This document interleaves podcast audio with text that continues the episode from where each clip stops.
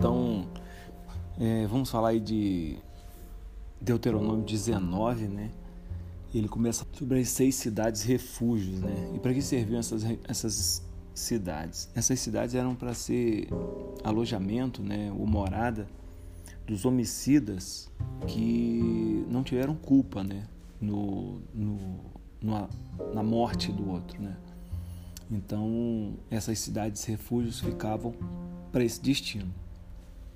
A partir do capítulo do versículo 4 do capítulo 19, ele começa a falar de alguns é, privilégios né, que tinha nessa cidade. Porque, na verdade, apesar deles estarem reclusos, né, e aqui organizava a vida deles nessas cidades reclusas. Quando você passa do versículo 11, ele fala do outro tipo de assassinato, aquele que teve é, intenção, né?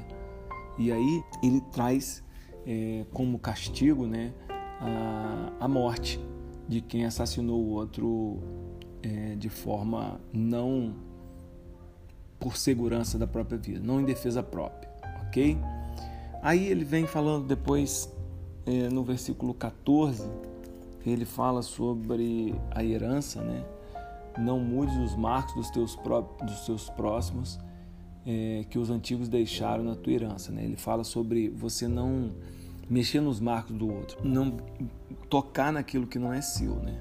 Então, a gente vê então nesse capítulo 19 essas três coisas, né?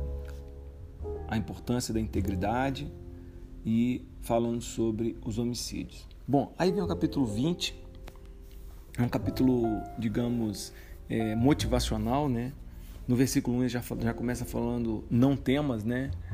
É, quando saíres a peleja contra teus inimigos e vires os cavalos, maior número do que tu, não os temerás, pois o Senhor teu Deus que te fez sair da terra do Egito está contigo. Versículo muito bonito, né?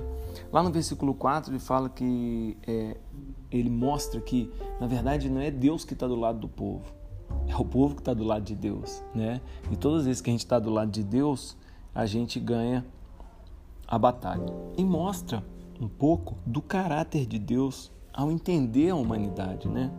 Você vê que no capítulo 6 ele fala, ó, quem plantou a vinha e não colheu, não vá para a guerra. Ou seja, a pessoa desfrutar daquilo que ela planejou, né? Quem está é desposado em condições de casar, não vá para a guerra para que possa casar. Enfim, então mostra aqui é, o caráter de Deus de olhar para os homens e saber o momento de cada um, né? É, então eu achei muito legal esse capítulo 20, um capítulo motivacional, onde Deus fala da presença dele no, no meio do povo, onde Deus fala assim: ó, eu olho para você e sei das suas necessidades humanas, das suas necessidades como homem. É, pode ficar tranquilo que eu, que eu entendo isso. E eu acho que esse capítulo 20 é muito interessante.